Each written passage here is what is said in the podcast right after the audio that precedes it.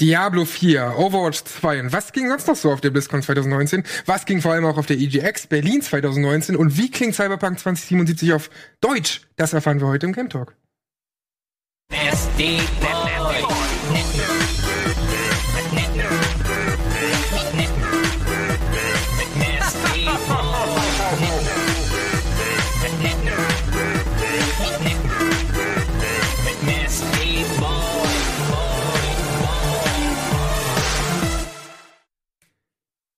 Herzlich willkommen beim Game Talk. Yay, es ist endlich Yeah. yeah. Tag. Es ist endlich wieder Hallo. 19 Uhr. Und an meiner Seite zum einen der Mann, der mit mir auf der EGX Berlin war, Wirt. Hi. Und zum anderen Valentin, dein zweiter Game Talk, richtig? Ja, richtig. Hammer. Herzlich willkommen. Schön, dass du am Start bist. Ja, ich auch. Wir schnacken heute natürlich, ich habe schon gesagt, über die BlizzCon, die am vergangenen Wochenende war, aber auch über die EGX Berlin, wo wir waren. Und ähm, das Gute ist nämlich bei der BlizzCon auch, dass wir ja nicht nur aus der Entfernung hier berichten, sondern da hatten wir natürlich einen Mann vor Ort und das war der Dennis. Deswegen starten wir heute auch ein bisschen anders. Wir schnacken nicht über das, was wir äh, so gespielt haben zuletzt, das machen wir dann später, sondern wir starten tatsächlich mit der BlizzCon, weil Dennis ist nämlich sehr, sehr müde. Ja, er ist eben gerade, glaube ich, oder vor einigen Stunden gelandet. Mhm. War 19 Stunden unterwegs, wie er mir erzählt hat. Er ist unser rasender Reporter. Kannst du mich hören? Dennis? Jo, Dennis. Hallo? Wird. Hi, Hey, Dennis! Hey, oh, wir haben ihn da auf dem Hey, Bildschirm. Oi, hallo, Mann! Schön, dich zu sehen. Schön. Geht's, Ja, geht's dir gut oder bist du sehr Alter. am Arsch? Ich bin wirklich sehr am Arsch. Beat hat vollkommen recht. Also von, von dem Moment, wo man das Hotel verlässt, bis man dann zu Hause ist, sind das über 19 Stunden, die man dann unter- unterwegs ist. Ich bin schon sehr lange wach. Also ähm, ja, vielleicht ähm, kann ich auch meine Gedanken nicht so bündeln, wie es sonst manchmal möglich wäre. Aber vergebt mir. Okay, ähm, du warst ja jetzt vor Ort und äh, hast da die Tage dich Ja. rumgetrieben in Anaheim. Sag mal, ähm, wie war's denn so? Hat man viel, das können wir vielleicht, mal mit dem Thema starten, hat man viel von den Demonstrationen mitbekommen? Vor Gab's ein paar Red Shirts oder Winnie Poohs? Ähm, ja, auf jeden Fall. Das war das Erste, was man mitkriegt, denn Blizzard hat ähm, nicht nur diese Messehalle, diese Convention Hall ähm, gepachtet, sondern auch den Campus drumherum. Und genau ab dem Meter, wo es nicht mehr gepachtet ist, ab da, ähm, haben sich die Demonstranten aufgestellt, T-Shirt verschenkt. Ich habe auch eins mitgenommen als Andenken und ähm, haben dort ja vermummt und mit Winnie Pooh Kostüm und anderen Lustigkeiten versucht, darauf aufmerksam zu machen auf äh, die Hongkong-Situation. Ja. Und diese Leute wurden aber auch nicht irgendwie äh, nicht reingelassen oder so, sondern die haben schon irgendwie alles reingelassen, was dann demonstrieren wollte? Oder gab's da irgendwelche Nee, Vorfälle? das, das hätten sie auch nicht machen Ja. dürfen. Also denn hätten sie sich ja mehr retten können. Wenn sie, Ja. wenn sie, das wäre ja Verweigerung der Meinungsfreiheit tatsächlich. Also sie haben alles ähm, zugelassen. Sie haben Leute dort mit entsprechenden Propaganda-T-Shirts auch rumlaufen lassen. Sie haben da niemanden rausgezogen und keiner kam in Polizeigewahrsam oder sowas. Und falls ihr vielleicht die Eröffnungszeremonie gesehen habt, ging es ja auch damit los mit diesem Kniefall und äh, einer Viertelstunde Entschuldigung ähm, zu dem, wie sich Blizzard verhalten hat zu der Situation mit Blitzchung. Und für Blizzard scheint das jetzt mehr oder weniger ja gegessen zu sein.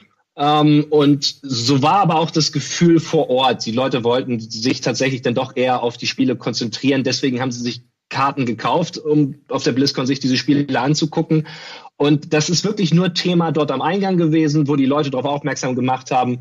Aber da war jetzt kein großes Riot. Okay, bevor wir zu den Spielen kommen, vielleicht, äh, wie fandst du denn diese Entschuldigung, die sie bei der Eröffnungszeremonie am Anfang hatten? Also gab es so einen drei, vierminütigen Part, wo sie ein bisschen darüber gesprochen haben und sich irgendwo entschuldigt haben, aber auch nicht so richtig Das den, war so eher den, den Elefanten im Raum angesprochen Das haben. war eher indirekt. Die haben gesagt, die Ja. haben in der Vergangenheit etwas gemacht, wo sie nicht schnell genug reagiert haben und waren wiederum langsam, als die Community aufgeschrien hat. Aber haben nicht genau gesagt, weshalb und Ja, wieso. sie haben das geschickt um Shift Hongkong Ja. und so ist ja kein einziges Mal überhaupt gefallen. Ja. Äh, Wie Also es wie, wirklich wie bei Star Fox mit der BP-Entschuldigung. genau, wie fandst du das? War das so weird? Also auch vor Ort, gerade in der Halle? Oder, oder waren die, wie haben die Leute da reagiert? Ähm, also, jetzt, also wie, äh, welche Frage soll ich zuerst beantworten? Wie die Leute reagiert haben oder wie ich das fand oder was? Beides. Das Ding ist bei, also die Leute haben, vor, also kannst du dir das vorstellen? Die Leute sind da nicht hingefahren und haben 150 Dollar fürs Ticket ausgegeben, um Blizzard ähm, anzumotzen wegen Blitzschang. Die meisten Leute sind dahin, um sich diese Spiele entsprechend anzugucken. Entsprechend kannst du dir vorstellen, dass die Reaktion dort relativ verhalten war und dass die Leute jetzt auch nicht groß interessiert hat. Es waren wirklich nur 10 bis 15 Leute am Eingang, die haben T-Shirts verteilt und es war die ganze Zeit so. Aber es war kein großes Ding. Und ähm, man muss auch immer aufpassen. Sowas wird im Internet sehr groß aufgeblasen. Und ich möchte mich persönlich auch gar nicht groß dazu äußern. Ähm, ich bin, ich bin, ich bin kein Experte in asiatischer Innenpolitik und ich bin auch der Meinung, dass viele, die das glauben zu sein, es nicht sind. Und vielleicht sollte man ähm, vielleicht manchmal auch ähm, nicht unbedingt immer seine Meinung loslassen.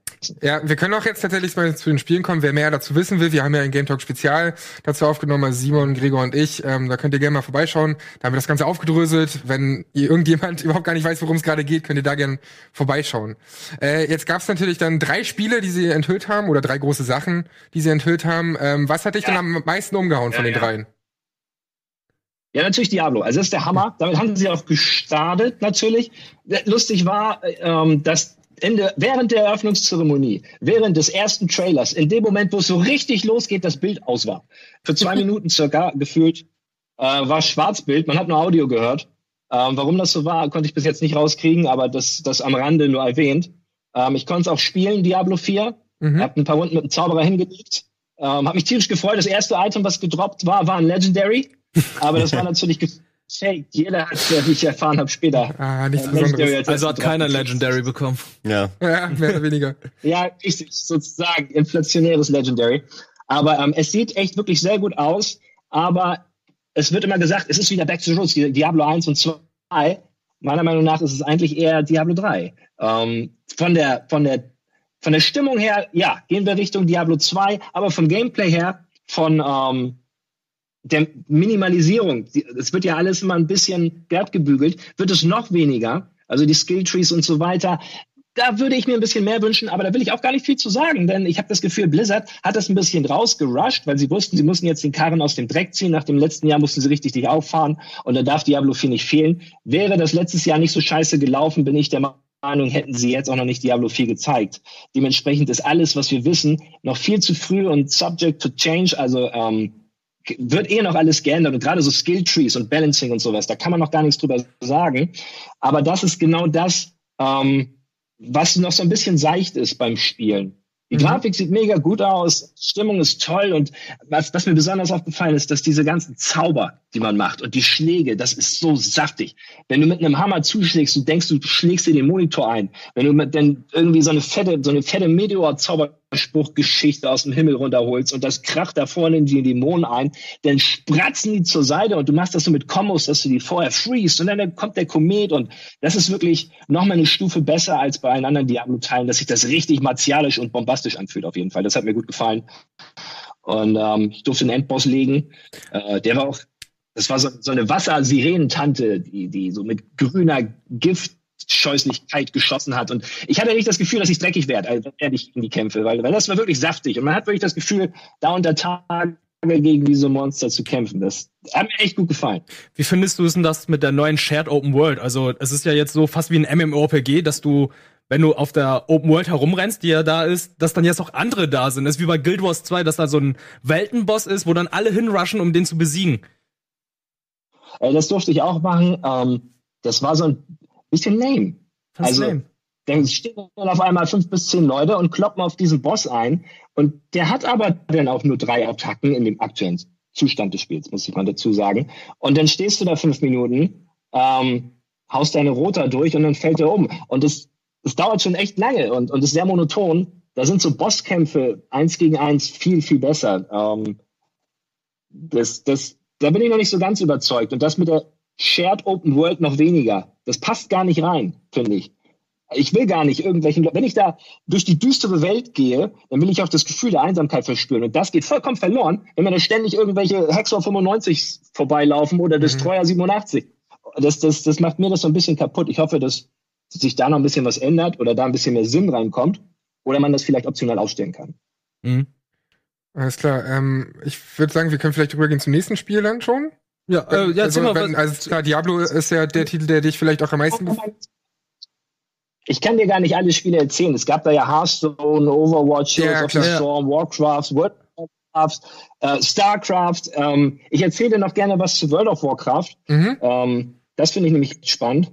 Das wird echt extremst umgekrempelt. Und zwar sind wir jetzt bei Level ähm, 120 oder 130, also weit über 100 und sie resetten das ne, mit, dem, mit dem nächsten Add-on. Da wird wieder alles auf Level 50 zu runter resettet und dieses ganze Spiel noch viel mehr beschleunigt. Mhm. Ähm, noch schneller, als es jetzt schon ist. Und das finde ich enorm. Das, das ist eine der größten, einschneidendsten Geschichten in World of Warcraft bis jetzt, finde ich. Ich habe das Gefühl, dass es ein ganz anderes Spiel wird. Viel casualiger und, und der Einstieg ein ganz anderer wird.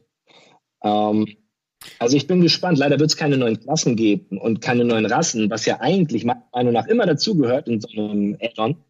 Äh, das ist leider nicht dabei. Aber die Story ist echt ganz gut. Ich weiß nicht, ob ihr diesen Trailer euch angeschaut habt mit dem Lich King. Den Läuft gerade im Hintergrund bei uns.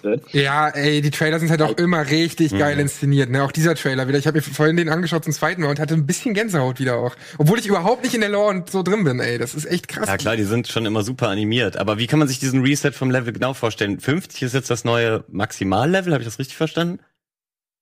Ähm, nee, 60 dann wieder, glaube ich. 60, also, okay. das ist Fuß. Ich, ich habe jetzt auch noch keine Zeit gehabt, meine Informationen alles zu strukturieren. Ja, das muss ich dazu sagen. Eventuell verdrehe ich was. Aber es ist so, dass ähm, damals, als sie World of Warcraft ähm, sich ausgedacht haben und wie man auch schon mit jedem Add-on gemerkt hat, sie das nie so ganz zu Ende gedacht hatten. Und dann müssen sie immer mal wieder nach einiger Zeit komplette Umstrukturierung vornehmen. Und das ist so eine Umstrukturierung, um das überhaupt noch sinnvoll zu gestalten. Denn jetzt noch von Level 120 auf 130 oder weiter zu kommen, macht gar keinen Unterschied mehr. Sie wollen es wieder machen, dass jeder Level was zählt, dass es mit jedem Aufleveln was Neues gibt. Und das ist aktuell nicht mehr der Fall mit so mhm. einem inflationären ähm, Levelsystem. Bisschen weniger ist da vielleicht mehr. Das ist zumindest der Gedankengang von Blizzard, so wenn ich das richtig verstanden habe. Aber wenn du sagst, das ist jetzt auch nochmal irgendwie wird casualiger, dann hat man ja, finde ich, schon so eine Entwicklung, dass jetzt mit WoW Classic wieder die, die äh, eh diese Entwicklung nicht leiden konnten, ähm, ja, für die ist jetzt das Spiel und äh, die anderen werden jetzt mit dem normalen World of Warcraft abgeholt. Würdest du das bestätigen? Also ja, Du, das habe ich mich auch gefragt. Da will ich, da weiß ich gar nicht, wie ich das, wie ich, was ich davon halten soll. Ähm, es ist, kommt ja jetzt für WoW Classic, kommt ja jetzt die nächste Phase mit, mit den ähm, PvP-Ehrensystemen und so weiter. Ähm, da wird ja auch so viel dran gemacht. Ich frage mich eh, was die sich dabei denken, das so nebeneinander existieren zu lassen und ähm, wo das noch hinführt. Vielleicht war das falsch ausgedrückt, zu casualig, das, das meinte ich nicht unbedingt, aber es geht alles viel schneller. Ja. Das meinte ich damit. Und ähm, du musst jetzt nicht mehr, wenn du anfängst, ähm, in diesen Standard-Startgebieten, die es seit 15 Jahren gibt, dich hochleveln. Du kannst jetzt in neuen Startgebieten ähm, dich hochleveln und das Ganze geht viel schneller. Das meine ich. Ja, okay. Da haben sie sich ein bisschen was aus. Du hast gerade schon gemeint, dass du erstmal für dich selbst auch die ganzen Informationen sortieren musst und so, weil man natürlich vor Ort ist, aber so viele neue Eindrücke und Informationen da irgendwie, die um die Ohren geworfen werden, das äh, verstehe ich schon. Aber das Schöne ist ja, du hast ein paar Leute da interviewt und so. Ja, richtig. Du kennst es ja, man braucht manchmal ein bisschen Abstand, um auch genau. ähm, manche Informationen nochmal neu zu ordnen. Ähm, ich habe das jetzt noch alles vor mir und aus erster Hand und muss erst mal gucken, äh, wie das alles in Zusammenhang zu setzen ist. Eine Sache würde ich noch gerne ansprechen, auf die ich sehr, sehr stolz bin. Ich durfte gegen ähm, Google DeepMind spielen äh, in StarCraft. Das fand ich sehr, sehr geil. Das ist ja, das habt ihr bestimmt mitbekommen. Ähm, DeepMind hat ja schon Schach geschlagen vor ein paar Jahren, dann kam ähm, hier Go und ähm, also AlphaGo. Und äh, jetzt sind sie ja schon lange bei StarCraft dabei und ähm, hauen die Großmeister in StarCraft um mit dieser DeepMind KI von Google, die ähm, durch Deep Learning immer dazu lernt. Und ich durfte tatsächlich gegen diese KI spielen. Das, das ist für mich so ein kleiner Traum gewesen, weil ich wünsche mir schon oder frage mich schon seit langer Zeit, warum das noch nicht über, äh, übernommen wurde in alle Spiele. Dass die Skirmishes nicht mit krassen KIs äh, daherkommt, sondern dass das immer, wenn wir gegen Computer spielen, der gar keine Chance hat. Ähm, das fand ich sehr, sehr toll und ähm, die hat mich natürlich auch platt gemacht. Aber ich muss zugeben, ich habe mich auch nicht richtig konzentriert. Ich musste auch ein bisschen in die Kamera reden dabei. Aber es heißt nicht, als hätte ich sonst geschafft. Aber ich bin stolz drauf. Du hast gerade schon angesprochen, ähm, du hast da in die Kamera gesprochen, das heißt, wir werden auf jeden Fall noch mal was zu sehen und auch so ein paar Informationen vielleicht aus den Interviews kriegen. Äh, vielleicht noch mal kurz zum Schluss, bevor wir dich dann auch verabschieden und du dann auch endlich mal schlafen kannst. Ähm, Overwatch 2 war ja noch mal das letzte oder eins der anderen großen Dinger. Kam es für dich auch so ein bisschen vor wie ein Overwatch 1.5 und hat man vor Ort auch das Gefühl gehabt, okay, es fühlt sich mehr wie eine Erweiterung an als, als ein richtiger neuer Teil? Das ist die erste Frage von jedem Journalisten in diesen Interviews gewesen. Ähm, warum ist es denn jetzt der zweite Teil? Und man hat genau gemerkt, dass die Verantwortlichen, ähm, in diesem Fall ja der ähm, Jeff Kaplan, sich schon, die wussten ganz genau, dass diese Frage immer wieder und wieder kommt weil sie auch so berechtigt ist. Weil es werden weniger Helden sein als im ersten Teil. Und eigentlich ist es nur der erste Teil ein bisschen aufgewärmt. Aber sie haben sich viele Ausreden einfallen lassen. Und wenn man sie so reden lässt, dann kann man es als zwei bezeichnen. Aber es ist eine neue Definition einer Fortsetzung, muss man mal sagen. Also so wie früher ein zweiter Teil ist es definitiv nicht. Also das ist schon berechtigt, dass man sich da wundert, warum nennen sie das einen zweiten Teil. Ja. Ja, alles klar. Äh, wir werden noch ein bisschen weiter schnacken über Overwatch, Overwatch 2, aber vielen, vielen Dank für deine Eindrücke, Alter. Äh, und jetzt hast du auch deinen verdienten äh, Ruhepunkt gefunden, hoffentlich, Ja, und kannst dann dich erstmal erholen. Also erhol dich gut, schlaf erstmal aus und dann sehen wir uns am Montag wieder. Äh, vielen, vielen Dank dir auf jeden Fall für die Eindrücke. Mach's Wir haben gut. heute Montag. also Bis morgen. morgen. Ach, äh, stimmt. Mir ist irgendwie wie Freitag, Leute. Bis morgen, Mann. Bis morgen. Ciao. Ciao. Ihr war, ihr war tatsächlich gerade wie Freitag die ganze Zeit. Ich weiß gar nicht, wo das herkommt. Du Glücklicher. Wahrscheinlich, weil wir einfach die ganze Zeit unterwegs waren und man hat gar keinen Zeitrhythmus mehr. Naja, jedenfalls hat er dann, sich heute wie Freitag. zumindest hat er eine Nacht, äh, um, um, um auszupennen, Ja. hoffentlich. Und dann sehen wir ihn morgen in aller Frische. Ja. Aber Ähm, wenn wir gerade bei Overwatch 2 waren, also genau. ich habe mich ja ein bisschen damit auseinandergesetzt, weil ich auch äh, gern Overwatch spiele. Also von den ganzen Blizzard-Spielen ist, glaube ich, Overwatch so eines meiner Lieblingsspiele der letzten Jahre. Und ähm, Teil 2, wie du sagtest, klingt schon ein bisschen merkwürdig, aber erinnert schon stark so ein bisschen an diese ganzen die Spiele, die jedes Jahr erscheinen. Ne? Also bei FIFA ist es aber, finde ich, zum Beispiel schlimmer, weil da die ganzen Sachen, die dann erschienen sind, die du ja nicht zum Beispiel übernehmen kannst. Oder Ja, bei Call of stimmt. Duty ist es halt auch so, du spielst jedes Jahr in Call of Duty, schaltest Sachen frei, steckst da Geld rein, Mhm. aber du kannst sie nicht mit übernehmen. Und bei Overwatch ist es zumindest so, dass die ganzen Skins, die du jetzt bei Overwatch 1 freigeschaltet hast, zumindest alle in Overwatch 2 übernehmen kannst. Und alle, die Overwatch 1 schon besitzen, immer noch mit den Leuten spielen können, die Overwatch 2 kaufen. Denn Overwatch 2 ist im Nachhinein eigentlich nur 60 Euro PvE. Und Ja, ein bisschen Story. schon. Mehr ist es halt nicht. Weil ansonsten der Multiplayer ist ja wohl cross-game Genau. kompatibel Also ne? ganz schön fies gesagt, mehr ist es halt nicht. Ja. Also ich glaube, da ist schon viel mehr dran, also dass der PvE sehr, sehr umfangreich wird und dass man halt immer sehr viele Sachen haben wird, die man freischalten kann, dass neue Maps dazukommen und so. Äh, alle Helden sind dabei, die haben ja auch ein Redesign der Charaktere. Mhm. Die Grafik hat sich ja an einigen Stellen minimal verbessert, wobei ich jetzt in den Trailer nicht sehen kann, wo. Also man sieht halt nur, die Charaktere haben sich verändert. Ja, vor allem zu viel können sie da ja auch nicht machen, weil Nee, sonst kommen es so ja. Vorwürfe, ja, die eins halt haben, haben dann irgendwelche Nachteile oder was auch immer Vorteile. Ja. Stell ich mir auch kompliziert vor, ne? Ja, Wenn genau. da zwei Stile aufeinandertreffen. Ich habe mich schon gewundert, dass im Trailer, Trailer halt steht, ein neuer Stil. Aber wie Aber das ist ja PvE. Das ist ja was anderes. Denn beim PvE kannst du ja deine Charaktere customizen, die leveln ab und so weiter. Aber der PvP-Modus, der bleibt. Da kommen jetzt zwei neue Charaktere dazu. Das waren jetzt Echo und äh, Suyun. Suyun. Und ähm, der neue Spielmodus Push, der so ein bisschen aussieht wie Payload, was wir hier gerade sehen. Aber das Besondere daran ist halt einfach, dass der Payload dann in beide Richtungen gehen kann. Beim Payload auf, beim normalen Overwatch war es halt so, dass er nur in eine Richtung geht. Du hast Angreifer und Verteidiger. Und hier ist es halt so, dass äh, das eine symmetrische Karte ist, die dann, wo der Payload dann beide Richtungen gehen kann. Mhm. Mhm. Ist denn schon bekannt oder meint ihr, dass das auch dann direkt für die Switch kommt? Ja, es wurde auch schon angekündigt, Ach, dass es für die Switch kommt. Ja. Ja, Äh, der Erfahrung mit. Overwatch 1. Ich dachte auch so, wenn die jetzt Overwatch 2 raushauen und Overwatch 1 dann einfach liegen lassen, das wäre dann, ey, die Leute würden sich aufregen und gerade die, die gerade die Switch-Fassung gekauft haben, würden dann Knochen kotzen. Ja. ey, Also. Mhm. Es war definitiv auch die richtige Entscheidung, die Skins und so äh, zu übernehmen, Ja, glaube ich. finde ich auch.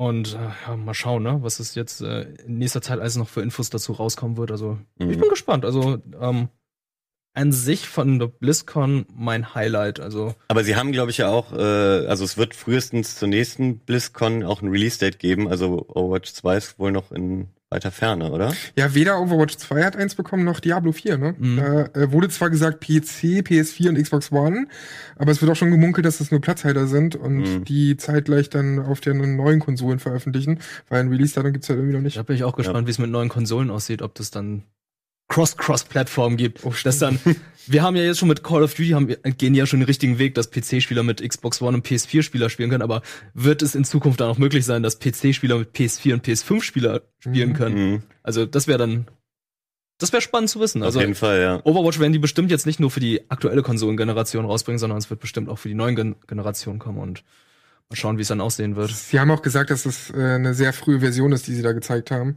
Mhm. Ähm, von daher können wir mal davon ausgehen, dass es vielleicht sogar 2021 erst kommt oder so. Mhm. Also es ist noch in, in weiter Ferne. Wa- Weil- was war für dich das Highlight, Valentin? Ähm, ja, also ich habe weder äh, Overwatch viel gespielt, noch äh, bin ich großer Diablo-Fan. Und eigentlich spiele ich ja im Moment WoW Classic, aber genau deswegen ist das neue Add-on eigentlich auch nichts für mich. Deswegen, das sind alles interessante Ankündigungen. Ich verstehe auch, dass die Diablo-Fans natürlich ausrasten, weil die auch echt schon lange gewartet haben. Aber was mich äh, interessiert ist, ob äh, Glaubt ihr, sie hätten das genauso, wie sie es alles angekündigt haben, auch ohne äh, das Hongkong-Ding vorher so angekündigt? Weil ich weiß nicht, so äh, Mhm. teilweise habe ich das Gefühl, dass es vielleicht auch ein bisschen verfrüht ist, dass sie einfach jetzt schnell ihr Zeug zusammengesammelt haben, um irgendwie einen Trailer zeigen zu können und hätten vielleicht Overwatch 2 doch erst nächste BlizzCon oder oder Diablo erst nächste BlizzCon, Fiese Zungen haben ja sogar behauptet, dass die Leaks dann irgendwie so bewusst waren und Ja. ein paar Gerüchte schon mal äh, um rausgehauen abzulenken wurden, halt um halt Klar, kann abzulenken. Also wer weiß, ne? Man will natürlich nichts Böses von nichts Bösem ausgehen, so, aber es wäre sinnvoll. Die Und Vermutung liegt halt. Ja, und die Leaks kamen aber vor diesem ganzen Hongkong- Hongkong-Debakel jetzt. Also, Stimmt, ja. die stehen schon länger, aber Ja. trotzdem auch in den letzten Tagen vor der BlizzCon kam da auch immer mehr irgendwie raus. Hm. Aber das ist ja eigentlich auch eh immer der Fall. Also ich weiß nicht, ob das bewusst war, kann man halt eh nicht feststellen oder so. Oder woran willst du es festmachen halt, ne? Ja. Ähm, also ich finde zum Beispiel die Ankündigung von Overwatch 2, so jetzt nach dreieinhalb, fast vier Jahren, ähm, eine Fortsetzung anzukündigen, ist eigentlich okay im Sinne von Blizzard, weil, weil man bedenkt, wie lange oder wie schnell immer halt Expansions für WoW kommen. Hm. Bei Diablo 3 ist es halt auch so, da hat es ein paar Jahre da gedauert, bis dann halt ein äh, äh, DLC oder Add-on erschien. Und jetzt bei Overwatch finde ich das eigentlich ganz okay geregelt, dass sie sagen, okay, ähm, Overwatch 1 läuft ja immer noch, also beziehungsweise der, der Multiplayer und jetzt kriegt ihr noch mal was dazu. Das ist halt ein Service-System bei denen. Also das, was sie auch schon mit Destiny gemacht haben, was jetzt nicht mehr bei ihnen ist. Mhm. Aber ja, also dass äh, Overwatch 2 angekündigt wird, hat mich eigentlich am meisten überrascht. Also auch vorher schon äh, in den Leaks, weil Mhm. ich habe das den ersten Teil halt immer als so ein Service-Game verstanden Ja, und ich auch. da eben brauchst ja eigentlich keinen zweiten und so richtig ist es das ja auch nicht. Also man kann ja auch diese ganzen Inhalte so da noch reinbuttern Mhm. ähm, und da wird eben ja auch viel Geld über die Skins ver äh, verdient, aber so ist das glaube ich ein cooler Kompromiss, weil ähm, PvE haben sich da einige schon länger äh, Und mehr. Story und Lore Story und so. Lore, genau, das ist Ja. ja auch sehr beliebt bei Over Overwatch, deswegen das macht schon Sinn. Mhm. Und bei Diablo muss ich sagen, ey, ich hab Diablo 3 zum Beispiel überhaupt nicht gespielt. Diablo 2 habe ich damals zur Schulzeit gespielt und fand ich halt nicht so geil. Und Diablo 4 hat mich schon angesprochen von der Optik, vom Look. Ja, Also dieses stimmt. Wuchtige, von dem Dennis gerade erzählt hat, da habe ich mir mal ein bisschen Gameplay angeschaut. Das ist einfach mega geil, wie einfach die Steine hochgezogen werden Mhm. von der Map und auf dem Boden gerade so. Das sieht halt so aus, als würde die Umgebung auch irgendwie Teil der Welt sein. Also dass du Teil der Umgebung der Welt auch irgendwie ein bisschen manipulieren kannst. Mhm, das wäre Also cool, ja. Das sah schon echt cool aus und ähm, ich glaube, dafür hassen mich jetzt Leute, wenn ich sage, das hat ja so einen Dark Souls-Look. Und das ist geil. Es sieht halt ein richtig, wie ein richtig geiles Spiel aus, weil Teil 3 hat viele Leute abgeturnt, als sie gesagt, das gezeigt haben und meinen so, Alter, ist Cinematic ultra geil und dann kommt diese Comic-Kacke, Mhm. was dann so ein bisschen einheitlich mit den anderen Blizzard-Spielen war. Mhm. Aber jetzt mit diesem realistischen, düsteren Horror-Look, ey, Ich finde es auch cooler, dass es so düster aussieht irgendwie und auch so braun und dreckig und alles ist irgendwie rough, so weißt du. Und Du hast ja auch zum Beispiel den Barbaren, da gibt's so Szenen in dem Trailer, der halt irgendwo runterspringt und auf Gegner raufspringen kann, der sich irgendwie äh, katapultieren kann. Ey, der. Druide, Das der sich ist so verwandelt wuchtig. und so. Ja, das ist so wuchtig alles irgendwie.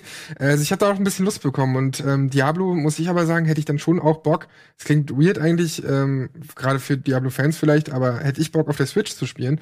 Das wird vielleicht erstmal nicht kommen, obwohl Diablo 3 ja äh, auf der Switch erhältlich ist. Mhm. Ähm, und ich frage mich, wie es dann da aussehen wird, weil bekannt wurde, dass es dann Always Online sein wird. Das Diablo 4 wird für die On Switch, wurde das angekündigt? Nein, eben nicht. Ach so, oh, Äh, sorry. Genau, dem nicht. Das ist halt, wie das zukünftig sein wird, weil du hast ja gute Erfahrungen gemacht mit Diablo 3. Mhm. Ähm, aber wenn es jetzt Always Online ist, auf den anderen drei Plattformen, dann finde ich es ein bisschen weird auf der Switch, weil das will ich halt auch in der U-Bahn ohne Internet spielen, so weißt du. Stimmt, ja. Aber da muss man eh erstmal abwarten. Das ist ja alles, wie gesagt, noch in weiter, weiter Ferne. Aber für die Konsolen wurde es jetzt direkt angekündigt, also Xbox und PlayStation. Ja. Xbox One, PlayStation 4 und PC, aber wie gesagt, man geht Ehrlich? halt davon aus, ey, vielleicht kann es auch für die nächste Konsolengeneration kommen. Ja. Und dann vielleicht auch noch für die alten Konsolen und dann eben für alle. Aber dazu haben sie noch nichts gesagt, sondern das erstmal nur für die aktuelle Konsolengeneration gesehen. Weil bei drei war es ja so, dass die Konsolenversion später kam. Also erst gab es ja nur den PC-Release und damals Mhm. war ich sehr überrascht davon, wie gut dieser Mhm. Konsolenport war. Also wie sie es geschafft haben, die UI, die gesamte Steuerung eben auf eine Konsole zu bringen. Es war echt sinnig, dass man draußen ein Twin-Stick-Game macht. Genau, ja. Und äh, da haben sie auch den diesen Store da rausgenommen, der da irgendwie das komplette Spiel kaputt gemacht hat, Mhm. wo dann Leute auf Ebay dann halt die ganzen Waffen verkauft haben. Ja. Schon echt strange. Ähm, ja, ich würde sagen, so viel zur BlizzCon. Wir Mhm. können, wie gesagt, noch von Dennis äh, irgendwas erwarten, was äh, Kommt die nächsten Tage bestimmt ein Beitrag. Genau, da kommt irgend, äh, irgendeine Art von Beitrag mit ein paar ähm, Entwicklerinterviews, mit ein paar Informationen mehr nochmal, wie es vor Ort war. Er hat auf jeden Fall Kamera und so am Start gehabt, das heißt, wir werden da auf jeden Fall nochmal mehr zu erfahren. Äh, wo wir schon mal bei Konferenzen oder Festivals, Events, wie auch immer man es nennen will, sind. Wird, wie war der, wie beide waren bei der EGX Berlin? Genau, die EGX Berlin, davon hatten wir ja letztes Jahr berichtet. Wir waren ja recht überrascht, positiv überrascht, wie gut sie war. Es war halt so eine etwas kleinere Messe, ab 18, das heißt, da waren dann kleine, keine Fortnite-Kids da oder generell Kinder, die halt irgendwie die ganzen Buden da vollstehen und so weiter. Die Anstellzeiten für die Spiele waren recht kurz. Und äh, die Spiele, die man dort gesehen haben, waren auch gar nicht so schlecht, weil letztes Jahr halt noch Publisher wie äh, Sony oder Activision da waren oder Spielentwickler. Mhm. Und ähm, man halt damals noch die kommenden Spiele spielen konnte, weil es war, glaube ich, so ein paar, zwei Monate nach der Gamescom, da war es halt so ein Monat, ein paar Wochen, bevor dann jetzt zum Beispiel neues Call of Duty kam, konnte man sich da nochmal anschauen. Wir haben uns Days Gone angeschaut, ähm, Dreams und Resident Evil 2. Resident Evil 2 und so weiter. Mhm. Und dieses Jahr war es nicht mehr so. Dieses Jahr, muss man sagen, war die EGX recht enttäuschend, weil diese ganzen großen Player halt nicht mehr da war. Es gab keinen großen Sony-Stand mehr.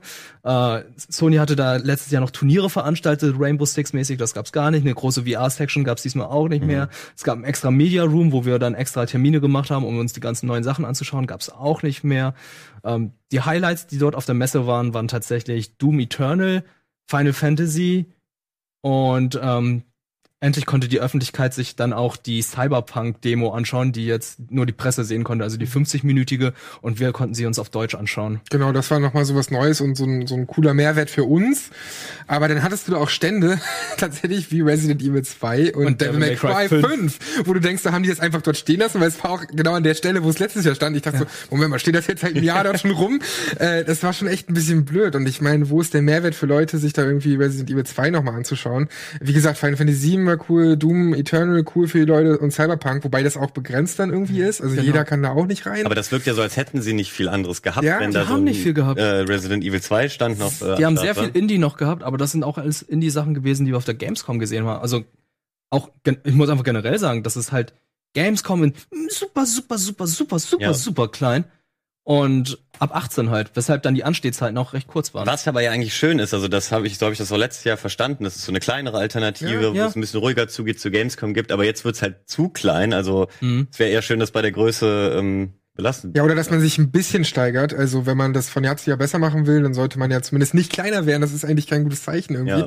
Und wie gesagt, sie hatten eben letztes Jahr den Vorteil, dass Sony und PlayStation da sehr viel reingebuttert haben und das supportet haben. Mhm. Äh, und mit sehr vielen Kram da war, die haben eben dieses Jahr gefehlt. Das Einzige, was sie dort eben gemacht haben, war dann Hideo Kojima am Sonntag zur Messe zu holen, der dann mit Fatih Akin, also Filmregisseur irgendwie von Goldener Handschuh zuletzt und so, ähm, dass der eben da mit ihm nochmal so ein Panel gemacht hat. Mhm. Moderiert von Johanna Klum, das haben wir uns noch angeschaut, aber Das war auch, das ist eines der schlechtesten Panels, die ich je gesehen habe, weil der Übersetzer von Kojima so leise war, dass wir ihn überhaupt nicht verstanden haben. Die anderen Leute haben, haben wir auch kaum verstanden und dann haben wir kurz einen Livestream von der EGX reingeschaut, aber auch fast keine Sau. Es ist unglaublich. Dann hieß es, jeder bekommt ein Autogramm von Kojima. Kostenlos. mhm. Das, die mussten sogar hinschreiben. Kostenlos ein Autogramm von Kojima. Ich dachte so, Alter, ihr habt 20 Euro jetzt für schon für ein Tagesticket ausgegeben. Da kann man davon ausgehen, dass wenn Kojima da ist, Ja. dass er dann kostenlos Autogramme verteilt. Was halt auch echt teuer für so eine kleine Messe ist. Ne? Mega. Ey, und dann 20 saß er da bis- nur eine Stunde und ich glaube, da haben irgendwie nur 40 Prozent der Leute, die da schon seit 12 Uhr gesessen haben, das, äh, das Panel war um 15 Uhr, Hm. haben wir, glaube ich, nur die Hälfte von den Autogramme bekommen. Ja, und dann darfst du vorher nicht ankündigen, dass alle irgendwie rankommen. Ne? Das ist halt ein bisschen Ja. blöd. Und ich Ja. frage mich auch echt, weil du gerade den Preis angesprochen hast, ob 20 bis 30 Euro okay ist. Bei mir kommt es schon vor wie ein bisschen zu teuer, weil du hast nicht so viele Möglichkeiten. Du hast sehr schnell alles gesehen und du hast ja nicht mal wie auf der Mac die Möglichkeit, irgendwie große Influencer oder so zu treffen. Die haben sie auch nicht geholt. weil die haben sich gar nicht erst blicken lassen da irgendwie oder die haben sie nicht rangekriegt, wie auch immer. Und da frage ich mich, ob das dann noch den Preis gerechtfertigt. Ja. Ich denke, Ja, eher- stimmt. eher Aber wie, wie sollte man Cyberpunk auf Deutsch spielen? Äh, ich persönlich fand die Synchronisation nicht so pralle. Also es ist die Originalstimme oder die Stimme, die man halt von Keanu Reeves kennt. Mhm. Aber er hat die ganze Zeit, es wirkte halt so, als hätte er keinen richtigen ähm, Co- Director gehabt, der dann sagt, okay, wie du es aussprechen sollst. Und dann, da hieß es einfach so, ey, du musst die ganze Zeit aggressiv klingen. Und dann klang äh, Keanu Reeves dann ungefähr die ganze Zeit so, ey, Junge, beweg dich jetzt mal endlich, wir müssen los.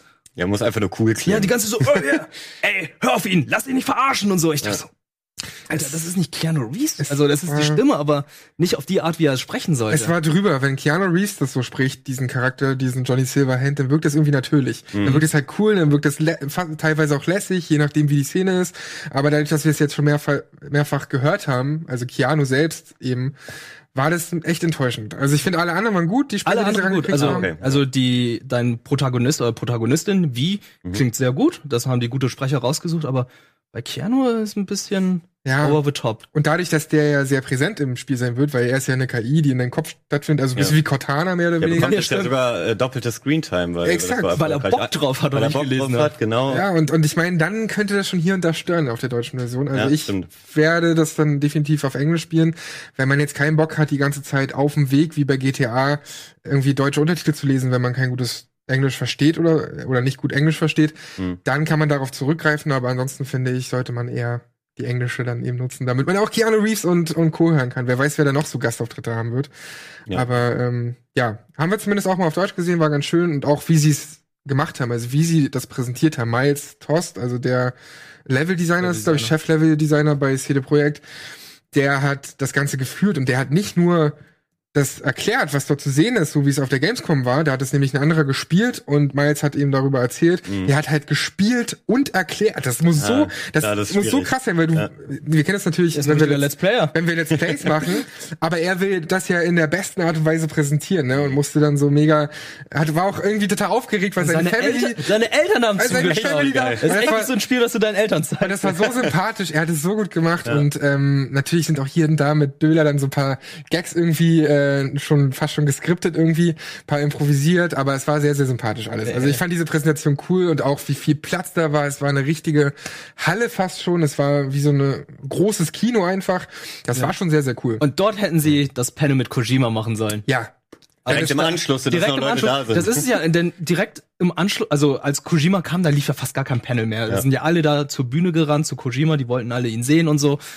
Und wir, ich bin dann durch die Hallen gegangen, weil ich habe ihn sowieso nicht verstanden. Das, die Aufnahme war halt einfach mega schlecht. Hm. Und habe mir geguckt, wo die Stände sind, da war fast alles leer. Es gab, es gab ein Panel, das da noch parallel lief und bei Cyberpunk war halt einfach leer. Also die hätten einfach mal schnell alles zusammenräumen können und sagen, ey, Kojima kommt da jetzt hin. Ja. da wäre der Fokus eben auch auf Kojima gewesen. Genau. Sowas jetzt in der Halle, in der Eingangshalle, ähm, wo halt jeder labert und der Fokus überhaupt nicht auf das Gespräch irgendwie äh, hin ist, sondern alle reden halt irgendwie miteinander. Dazu haben sie halt eben noch Hideo Kojima lauter gestellt als den Dolmetscher. Das heißt, man hat da auch nichts so richtig verfolgen können. Und das war echt ein bisschen äh, schwach. So, Also- das hätte man besser lösen können. vertane Chance und ich hoffe, wenn jetzt die EGX nächstes Jahr dann nochmal stattfindet, dass äh, die dann zumindest die Möglichkeit haben, dass man oder dass es dort die Möglichkeit gibt, dass man die neuen Konsolen spielen kann, weil ansonsten würde ich sagen, ist die EGX mittlerweile irrelevant. ja, aber was ist dann das Schade. Argument, da halt hinzugehen? ja, es ist halt, ja, Und vor allem, was ist da passiert? Sind denn irgendwie Sponsoren abgesprungen oder, also die Organisation wirkt ja so ein bisschen. wissen wir überhaupt nicht. Nee, klar, also, aber die Frage stellt äh, sich bei mir bei sowas immer direkt irgendwie, äh, warum hat es letztes Jahr noch funktioniert und darauf hätte man ja aufbauen können, wie kann man dann so Mhm. Quasi eigentlich Und das Ganze- Feedback war ja auch positiv. Ja. Überwiegend. Also ich habe ja mit einigen Leuten darüber gesprochen und die meinten auch, ey, das ist eine gute Messe, so ein Geheimtipp. Und Ich- haben ja. halt nichts draus gemacht, leider. Ich habe die Hoffnung, dass es nächstes Jahr wieder ein bisschen größer wird, wenn Microsoft und Sony an Bord sind, äh, Mhm. um ihre neuen Konsolen halt da irgendwie zu zeigen. Mhm. Oder die neuen Spiele, die dann eben zum Launch irgendwie erhältlich sein werden. Das wäre halt eine große Chance für die EG EGX. Und ich hoffe mal, dass es auch so aufziehen, weil sonst sehe ich da nicht mehr so viele Jahre äh, in Berlin, was Mhm. die EGX angeht. Weil an sich ist so die Idee toll und dass die Leute eben sich nicht so lange anstellen müssen, bei der, wie bei der Gamescom, das ist schon irgendwie cool. Aber da müssen sie eben auch mehr zeigen. Wir zeigen mehr nach der Werbung, denn da haben wir noch mal ein paar Eindrücke zu Star Citizen. Ich bin schon ganz gespannt, weil wir sind da, wir und ich sind da ja ein bisschen kritisch. Mal gucken, was du Mhm. dazu zu sagen hast. Ihr werdet kritisch bleiben. Wie viel, tausend, wie viel tausend Euro hast du für dein Raumschiff Oh, ausgegeben? oh, Äh, das noch gar erfahrt ihr nicht, nach der Werbung. Ja, ja, ja. nach der Werbung, nach der Werbung. Ja, Und weitere Spiele natürlich, die wir hier noch beschnacken. Also bleibt dran, bis gleich beim Game Talk. deep. That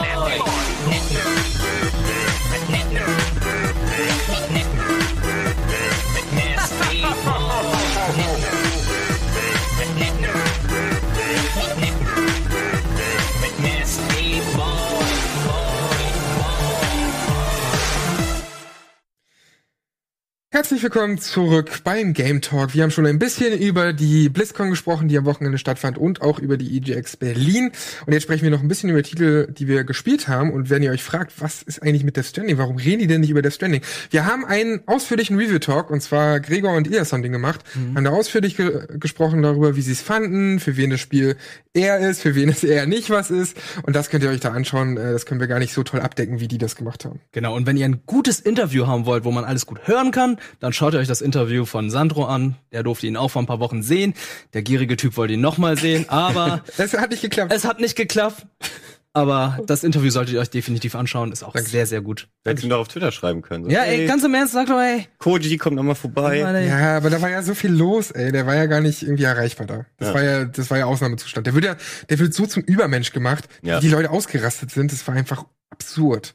Ist Wirklich auch ein bisschen übertrieben, ne? Haben wir nicht gesagt hier, er ist ja auch in einer spanischen Zeitschrift, Ja, wird Mann. als Steve Jobs der Videospielindustrie bezeichnet. Und auf der Bühne wurde er bezeichnet als, ähm, als Stanley warte, Stanley Kubrick. Kubrick war Der Stanley Kubrick der Videospielindustrie. Krass, äh, der hat ja mittlerweile jeden Titel. Ja. Ja, wirklich. Und ich denke mir so, warum muss man denn überhaupt vergleichen? Er ist Ja. einfach der bekannteste Videospielentwickler, Punkt. Aber wir überlegen jetzt mal gerade, welcher andere Spieleentwickler würde so auftreten und hat so einen Star, solche Starallüren? Miyamoto? Aber er, ist, aber er feiert sich selbst nicht so. Er ist nicht die ganze Zeit so Der ist nicht unterwegs. so präsent. Ja. er hat kein Social Media. Hideo Das, sagen? nee, Schreib- ich, schreib ich, ihm. ich, liebe, ich liebe das, was er macht. Aber äh, trotzdem ist es halt so ein bisschen zu viel. Tubuku. Ja, tatsächlich. Aber hey, ist okay. Ich meine, da haben mehr Leute Bock vielleicht auf Videospiele, wenn die auch mal außerhalb der Bubble präsent sind. Vielleicht Ja. ist das der richtige Weg. Eben, vielleicht ist das der richtige Weg. Ob Star Citizen der richtige Weg ist äh, für genau. PC-Gamer, das wird Valentin uns erzählen. Und ich bin wirklich froh, dass du da bist und da mal ein bisschen was erzählen Stimmt, kannst. das ist doch auch so ein Star-Ensemble, ne? Da Ja. sind ja auch voll viele. Mark Hamill und so. Wollte Ja, gerade sagen, eben. genau, die haben sich auch ordentlich Leute da eingekauft für die Singleplayer-Kampagne Squadron 42. Mhm. Und ähm, wer auch von zumindest der Community, die tausende Dollar für Schiffe ausgibt, sehr gefeiert wird, ist halt Chris Roberts, der damals, äh, was, was sollst du sagen? Valentin. genau, natürlich ich. Du bist, Nein. so, du bist so einer der Wale von denen. Ne? So, wir haben so diese fünf Wale bei uns, die jeden, jedes Jahr mal 10.000 Euro reinbuttern. Du bist einer davon. Dafür habe ich leider überhaupt nicht das Geld. Und, äh, selbst dann wäre ich, glaube ich, kein Wahl. Ich äh, finde das Projekt super spannend und verfolge es wirklich seit Beginn. Ähm, aber ja, diese Schiffspreise sind absurd teuer, aber ja auch nur für einige. Man kann sich halt ein Starterpaket Paket schon seit zwei, drei Jahren kaufen für so einen normalen Vollpreis. Also ich glaube, es war am Anfang mal 35 Euro, mittlerweile ist das bei 50 oder so, wo man halt die Auswahl zwischen zwei Schiffen hat und dann auf jeden Fall schon mal reinspielen kann in dieses äh, persistente Universum. Und das funktioniert auch erstmal schon ganz gut. Das ist nämlich persistent, Jetzt aber müssen wir erklären, was persistentes Universum also das, ist. dass es gleich bleibt. Also mal angenommen, du, du, ähm, dein Schiff stürzt ab und liegt kaputt da irgendwie rum, Mhm. dann bleibt das auch. Eigentlich die Idee ist, bleibt es da kaputt rumliegen. Also Okay. ähm, dass wenn die Welt sich verändert ähm, und du vorbeifliegst und denkst, ey, das war doch gestern noch nicht hier, dann dann sieht das auch jeder andere Spieler. Das ist zumindest die Grundidee. Daran geknüpft ist noch irgendwie ein krasses Wirtschaftssystem, was da auch nochmal mit reinspielt. Aber das ist alles noch nicht so weit, würde ich sagen. Ähm, aber äh, die Persistenz, die es jetzt eigentlich schon gibt, geht aber auch nur von Patch zu Patch. Das heißt, wenn du dir zum Beispiel, ähm, du kannst dir mittlerweile schon in- In-Game-Credits durch Missionen und sowas erspielen und dir die Schiffe, die es für tausende Dollar zu kaufen gibt, aber auch In-Gamer spielen. Blöd ist nur, dass du dann ewig grindest und äh, dann kommt der neue Patch und dann war's das und du bist wieder bei Null. Äh, ist das nicht derbe frustrierend? Warum haben die denn trotzdem noch so viele Spiele? Erklären wir Aber diese ist Faszination. eine Early Access. Das ist ja vollkommen in Ordnung. Das ist ja, noch in einer wie lange Entwicklungsphase. schon, ey. Das ist halt natürlich irgendwie ein bisschen. Aber man kann es es halt kritisch sehen, dass Squadron 42 Ja, schon längst draußen sein sollte, also der Story-Modus, und das immer noch nicht draußen ist und dass da Leute halt unzählige Tausende Euros für Raumschiffe und so ausgeben.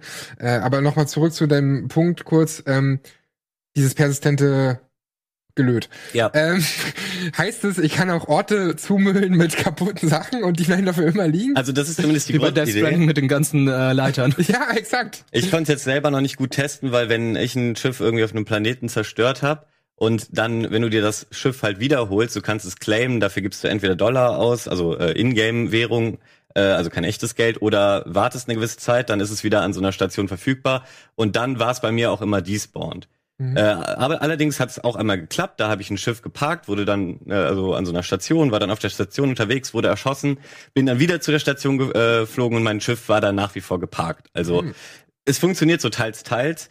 Ähm, ich habe äh, ja eben gesagt, ich habe mir nie was gekauft, aber ähm, man kann halt so, die machen ungefähr, ja bei jedem Patch, der wirklich wieder viel verändert und ähm, so gibt's so ein Free Flight Weekend meistens nur jetzt war es eine ganze Woche von irgendwie letzten Montag bis heute. Mhm. äh, und da schaue ich eigentlich jedes Mal wenn wenn das äh, am Start ist schaue ich da rein um halt zu gucken was hat sich getan. Und ähm, ich war jetzt ich dachte also ich habe sehr viel gelesen über die neue Alpha 3.7 ey das ist jetzt alles viel performanter und super stable und so ich glaube, Star Citizen ist mir vorher noch nie so häufig abgestürzt und ich hatte noch nie so viele Probleme. Aber das möchte ich nicht unbedingt nur auf das Spiel schieben, weil ich äh, habe aktuell bei mir zu Hause das Problem, sehr ähm, kein gutes Internet zu haben. Äh, also nicht, ich meine nicht Geschwindigkeit, sondern es ist einfach nicht so stabil, weil WLAN durch drei Wände mit irgendwie Stahl und was auch immer dazwischen. Das ist, glaube ich, der Hauptgrund, weil sobald ähm, die haben eh einen beeindruckenden Netcode und sobald da, glaube ich, einmal was abbricht, haben die noch keine Lösung, dass du, es gibt ja oft so eine ja, so eine, so eine Zeit, die du dann halt, die auch okay, äh, okay ist, wo nichts übertragen wird, so keine Ahnung, 20 Sekunden und dann wird wieder abgedatet. Ich glaube, da ist wirklich so ein, zwei Sekunden kein, keine Connection gehabt, da bist du raus. Und deswegen hatte ich eigentlich eine sehr uncoole Erfahrung, weil ich wollte, es gibt ja mittlerweile so einen Coruscant-mäßigen Stadtplaneten, Oh. Der wirklich beeindruckend ist. Ähm, da war ich auch schon mal in der Vergangenheit, wollte da unbedingt wieder hin, weil es krass aussieht. Ich wollte mir das äh, alles nochmal schön von oben angucken und durch die Stadt fliegen. Der ist aber sehr weit weg von da, wo man startet. Äh, Und zwar gibt es so ein nahe so einem Das kann Fast Travel. doch, und zwar darauf wollte ich auch gerade zu sprechen kommen. Und zwar heißt es in dem Spiel Quantum Travel, also es ist so eine Art Lichtgeschwindigkeit, ähm, wobei nicht in der Geschwindigkeit, ich glaube, es sollen 20 Prozent von Lichtgeschwindigkeit sein oder so.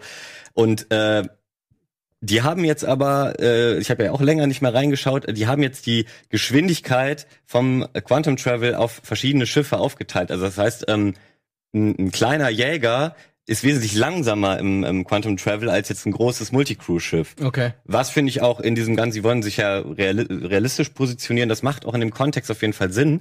Aber so habe ich halt mit meinem kleinen Sch- Starterjäger in dieser Free Flight Woche hast du halt so irgendwie vier, fünf äh, bi- billigere Schiffe zur Auswahl, die du testen kannst. Und ich habe halt irgendwie über eine Viertelstunde musste ich dahin fliegen, wo halt einfach nichts passiert. Also du kannst zwar, was ich auch technisch sehr beeindruckend finde, du kannst halt aussteigen und in deinem Schiff rumlaufen und so. Und was technisch daran vor allem beeindruckend ist, ähm, ist, dass das ist kein Fake, das ist keine instanzierte Raumschiffeinheit, sondern das Raumschiff bewegt sich wirklich in dieser Geschwindigkeit durch den Weltraum. Also wenn jetzt jemand mir im Weg steht mit seinem Raumschiff, ähm, dann würde ich den würden wir zusammen schellen Ach, und, ähm, Und das berechnen sie alles mit, oh. dass während dieses Quantum, während du in der Reise Genau. bist, dass du dann. Das ist heftig. Das ist Ja. halt heftig, genau. Und auch die Ja, Spieler, die sich dann halt in, im Raumschiff während dieser Geschwindigkeit bewegen, bewegen sich dann auch in dieser Geschwindigkeit. Okay. Und das ist eben kein Fake, was auf technischer Ebene so noch nie da gewesen ist, was auch so ein bisschen erklärt, wenn man den Anspruch hat, dann äh, braucht man halt Jahrzehnte, um das irgendwie mal umzusetzen. Ja. Aber es ist schon, finde ich, sehr nah da dran an dieser ursprünglichen Vision. Aber jetzt können wir natürlich auch darüber reden, weil es ja immer der Vorwurf, was macht man denn nun in Star Citizen? Naja, nee, ich glaube, also das ist mir eigentlich klar, sondern ich finde halt. Dann, dann sag du es mir. Ich weiß kritisch. immer noch nicht. Naja, du handelst halt, guck mal, da sind ja viele Sachen drin, die du zum Beispiel in No Man's Sky auch machst. So, du entdeckst halt Planeten, du entdeckst halt äh, neue Sachen. Ich weiß nicht, wie das mit den Quests aussieht. Da kannst du ja gleich zu, was zu sagen, aber dieses ganze Handeln und so, das ist ja so wie die alten Chris Roberts Spiele. So ein bisschen der Gedanke nur weiter und noch realistischer in einer schönen Optik. Mhm. Ich find's halt eher kritisch, ähm, dass das halt so lange in Early Access ist und sie trotzdem so viel Kohle verlangen ähm, für geile Raumschiffe und diesen ganzen Kram. Ich sehe das ist ja natürlich den. Punkt, ich sehe natürlich ja den, nicht. ja, aber ich kann mir vorstellen, ich habe keine Erfahrung mit Star Citizen gemacht, aber ich kann mir vorstellen, dass wenn du eben nicht irgendwie dir geilen Scheiß nochmal dazu kaufst, das dann irgendwann stagniert, oder? Dass du dann selbst nicht weiterkommst oder nicht neue Sachen, geile Sachen entdecken kannst. Ja, du brauchst halt jetzt ultra lang, um sozusagen auf das Level zu kommen, eben wegen des Grinds. Und noch kann man auf jeden Fall diesen Pay-to-Win-Vorwurf machen, weil du kannst ja halt für ein paar Tausend das alles irgendwie abkürzen. Aber ähm, von Anfang an war angekündigt, das kann ich jetzt natürlich genauso wenig wissen, ob sie sich dran halten oder nicht, dass äh, beim wirklichen Full Release, also wenn es mal die Alpha-Phase verlässt, äh, es diese Kaufoption nicht mehr geben wird, weil sich das Spiel dann eben durch Spielekäufe finanzieren, weiterfinanzieren soll. Und sie haben aber ja eh gesagt, dass sie das eigentlich nie ähm, ach ja, hier im Hintergrund sieht man gerade übrigens, was recht beeindruckend ist, weil je, jedes Raumschiff hat, ähm, also genau, der ist gerade in ein sich drehendes Raumschiff aus der Schwerelosigkeit reingeflogen und es wurde erkannt, wo der Boden ist, wo die Schwerkraft in diesem Raumschiff ist. Es hat seine eigene Masse auch noch, die dann wahrscheinlich mitberechnet wird und so. Genau, ja, das ist jetzt übrigens ein Video kürzlich von Digital Foundry, äh, die ja immer so Technik-Analysen ähm, Analysen von Spielen machen. Das äh, kann ich auch nur empfehlen, weil das sehr gut zeigt, was da eigentlich so lange dauert, was, warum das so beeindruckend te auf technischer äh, Basis ist. Vor allem, ja, wie krass diese Engine sein muss, die da, dafür gebaut diese haben. Engine ist, genau. Das ist komplett absurd. Oder Warum auch- hast du gerade viel? Auch hier normalerweise lösen Spiele Okay. das, wenn es eine Third Person und eine First Person gibt, dass die Animationen aber zwei verschiedene sind. Und Mhm. das, was hier die ähm, die Leute von außen sehen, das siehst du auch exakt in der First Person. Das kann ich auch nicht genau beeindrucken, warum das technisch so unglaublich schwierig ist, aber in der Regel lösen das Spiele halt einfach anders. Und Chris Roberts möchte halt das volle Programm. Der möchte alles so krass, wie es geht. Und ähm, das ist, glaube ich, der Hauptgrund, warum das einfach so ewig dauert. Das ist ein bisschen wie Elon Musk mit seinem SpaceX. Kündigt auch Sachen an für ein bestimmtes Datum und natürlich wird es verschoben. Ich bin halt kein Fan davon. Also ich meine, das ist ja jetzt nicht das erste Mal, dass irgendwas verschoben wurde in Star Citizen. Reinschauen. Ich finde, er sollte dann halt einfach nicht versprechen, dass es zu dem und dem Zeitpunkt rauskommt, sondern sagen, ja, es kommt, wenn es fertig ist. So wie es anfangs Cyberpunk gemacht hat. Genau, ist das es wollte ich nicht genauso. Das ist it's, when it's done. Ja, so ein bisschen, genau. Er hat auch, also die haben sich so Aber vor einem Jahr korrigiert. wie oft es Ver ähm, Ankündigungen gab, die dann nicht eingehalten wurden und so. Also man muss es ja trennen. Star Citizen ist ja dieses ähm, persistente Universum, Und also dieses. MMO und das Squadron 42 ist ja ein Singleplayer-Spiel, was eigentlich einen klaren Release haben soll, ähm, der halt wirklich sich mal verschoben wurde. Aber ähm, beim bei Star Citizen haben sie jetzt gesagt, eigentlich das Spiel wird nicht fertig. Also es soll nicht diesen einen Release geben. Es soll vielleicht den Release geben, wo man sagen kann, ey, das ist jetzt relativ bugfrei für alles spielbar, aber das soll sich auch da dann nach wie vor immer, immer weiterentwickeln, weil jetzt ist langsam die Basis für, also mit diesem riesigen Universum ist die Basis für ein MMO gelegt und da kann man jetzt halt über Jahrzehnte theoretisch Content reinballern. So, das ist zumindest deren Plan. Ich finde es krass utopisch. Also es ist ein geiles Vorhaben irgendwie. Ähm, und die, im Endeffekt muss es jeder für sich wissen. Ob er bereit ist, da halt so, dann nochmal Geld reinzubuttern. Wenn du so viele Stunden damit verbringst, dann ist es vielleicht auch gerecht. Aber, aber du das musst muss es halt ja jeder auch nicht. für sich du musst wissen. es ja auch nicht. Du Und kannst ja auch mit dem äh, an den Free Flight äh, Weekends reinschauen. Du kannst mal äh, dir so ein Starterpaket äh, Paket holen, wenn du es äh, cool fandst äh, beim Free Flight und dann halt für 30, 40 Euro ähm, kannst du schon die ganze Zeit zocken. Und was aber ganz cool ist, die haben äh, eigentlich eine recht gute Roadmap, äh, die man jetzt hier sieht, äh, die sie, also du kannst ja mal auf so einen Punkt klicken, wie zum Beispiel auf Characters. Characters. Was, was machen sie denn? Was ist denn da bei der Alpha 3.7, die halt jetzt die aktuelle ist? Was ist da passiert? Stehen auch Status released. Mhm. Da steht dann so ein paar Infos, das kann man, glaube ich, auch nochmal ähm, sich dazu durchlesen, was sie da genau gemacht haben. Und du kannst halt auch sehen, was in Planung ist und wie viel Prozent das abgeschlossen ist. Und wie viel schon gemacht wurde. Und wie ja. viel auch schon gemacht wurde. Und ähm, wenn man das eben einige Zeit verfolgt, dann finde ich, ähm, ist auch, merkt man auch, dass dieser Vorwurf, da passiert ja gar nichts und so nicht Nee, so das- gerechtfertigt das ist, ist weil, Quatsch. weil da halt wirklich eine Menge passiert und ähm, wird kam ja auch eben nicht drauf klar, dass man in den Lauf schauen kann und die Kugel da schon drin liegen sieht und das ist dann auch exakt die Kugel, die verschossen wird und das sind halt so schwachsinnige Details, wo man natürlich denk, äh, sagen kann, ey, das faken Spiele so gut, dass es dir gar nicht auffällt, dass es nicht wirklich live berechnet wird, Ja. aber die wollen es halt live be berechnet und es gibt halt sau viele Leute, die es irgendwie cool finden und die so invested sind, dass sie es auch haben wollen. Und für die ist es halt was. Ich würde gar nicht sagen, dass das was für den Massenmarkt ist. Also ich muss sel selber noch rausfinden, ob ich Bock habe. Also wie gesagt, als ich da zu diesem Planeten fliegen wollte die ganze Zeit und das jedes Mal kurz bevor ich angekommen bin abgestürzt ist, war ich auch irgendwann frustriert und dachte, boah, jetzt noch eine Viertelstunde. Okay, was gucke ich denn während des Flugs Second Screen mäßiges so? Also du musst da schon Bock haben, auch auf diesen realistischen äh, realistischen Anspruch und die Wartezeit. Aber du machst nichts in der Zwischenzeit, worin du 15 Minuten lang zu diesem Planeten fliegst, oder wie? Das kommt so ein bisschen drauf an, wenn du alleine fliegst, wüsste ich jetzt persönlich nicht viel, was du machen kannst. Du kannst natürlich mit anderen Spielern chatten, du kannst irgendwie deine Missionen sortieren, gucken, was mache ich als nächstes. Du kannst Podcasts aber, hören. Aber Podcast hören habe ich zum Beispiel gemacht. aber, aber aber jetzt in-game. in-game, also das Spiel äh, will ja auch so ähm, Enterprise-mäßige Riesenschiffsgiganten an Start bringen und dafür gibt's auch schon ein paar, die du wirklich nur als Multicrew fliegen kannst. Also die kannst du dann nicht alleine fliegen, da brauchst du mindestens Ah, fünf Mann okay. oder krasse, wahrscheinlich sogar 10 bis 15.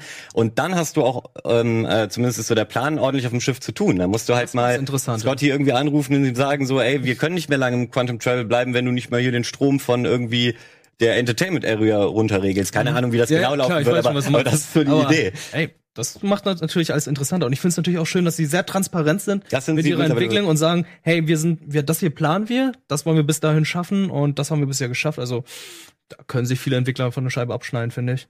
Vielleicht kannst du das ja zukünftig auf dem Sender auch ein bisschen mehr zeigen, weil ich, Das ich das wollte ich vorhin vor, ja. nämlich auch sagen, es ist schön, dass du jetzt mal Star Citizen mitgebracht hast, weil wir uns alle nicht so damit beschäftigen und er Micha immer ist der abge größte ja, Fan. genau. und er immer abgefuckt sind von den Nachrichten, wie viel Kohle da Leute teilweise ausgeben, obwohl das halt immer noch halt in Entwicklung ist und so weiter und so fort. Aber schön auch mal so einen anderen Standpunkt dazu zu hören. Ja. So, deswegen kannst du ja vielleicht zukünftig auch mal mehr dazu machen. Ja, ey, habe ich total Bock, habe ich auch schon mal mit äh, Dennis drüber gequatscht, dass man da vielleicht äh, mal was macht und so. Und ähm, was ich halt besonders spannend äh, fände, das wäre natürlich vor allem bietet sich dann an im nächsten Free Flight mit der Community mal versuchen zusammen so ein ähm, Multicrew-Schiff zu bemannen und zu gucken, wie wie ist denn das dann? Weil die Erfahrung habe ich bisher auch nicht gemacht. Ich wurde immer nur mitgenommen. Okay. Aber musst du das Ding kaufen? Oder wie ist das? Weil, Also dann müsste, also du müsstest es kaufen, wenn du es immer spielen willst, aber eben diese Free Flights, da musst du einen Account machen und dann kannst du den Ah, kleinen okay, runterladen. gut. und Ich dachte schon, du müsstest jetzt, okay, wir machen jetzt einen Free Flight, äh, jeder macht einen Account, aber einer von uns muss jetzt das 10.000 Euro Schiff kaufen. Nee, Gott sei Dank nicht, Gott sei Dank nicht. Ja. Okay, dann ist ja alles in Ordnung. Freunde, die Stunde ist jetzt schon vergangen, tatsächlich. Aber das Geile ist, jetzt kommt das Nerdquiz, und zwar das große Finale Oh. vom Nerdquiz. Also bleibt auf jeden Fall dran, zieht euch das rein. Das war's vom Game Talk mit äh, der BlizzCon, mit der EJX, mit den deutschen Eindrücken zu Cyberpunk 2077. Deutschen Eindrücke, also mit den Eindrücken zu Cyberpunk Ja. 2020, 2077 Auf auf Deutsch, so rum. Ah, so. Und zu Star Citizen. Äh, vielen, vielen Dank. Hat sehr viel Spaß gemacht. Bleibt auf jeden Fall dran, jetzt kommt das große Finale von Nerdquiz. Geil. Ciao.